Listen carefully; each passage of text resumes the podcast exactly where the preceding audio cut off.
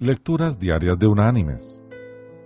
La lectura de este día es de la carta enviada por el apóstol Pablo a los cristianos en Filipos.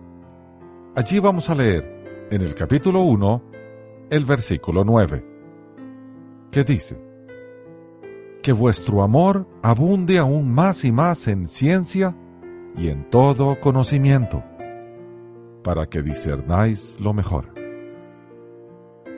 Y la reflexión de este día se llama El zapatero. Un joven llamado Ronald tenía una tía que lo quería mucho y era muy bondadosa con él. En una ocasión, ella llevó al joven a un zapatero para que le hiciera un par de zapatos a la medida. El zapatero le preguntó, ¿Quieres los zapatos de punta cuadrada o redonda? Ronald tartamudeó un poco. Él no sabía lo que quería. El zapatero dijo, Está bien, ven por acá dentro de un par de días, me dices lo que quieres y te haré los zapatos. Dos días después, el zapatero lo vio en el pueblo y le volvió a preguntar, ¿Quieres los zapatos de punta cuadrada o redonda? Ronald le contestó, no sé. El zapatero le dijo, Ven dentro de dos días y tus zapatos estarán listos. Ronald contaba que cuando fue a buscar los zapatos, uno de ellos tenía la punta cuadrada y el otro redonda. El zapatero lo miró y le dijo, Esto te enseñará que desde ahora en adelante no debes permitir que la gente tome decisiones por ti. Y el joven agregaba, aprendí allí mismo a tomar mis propias decisiones.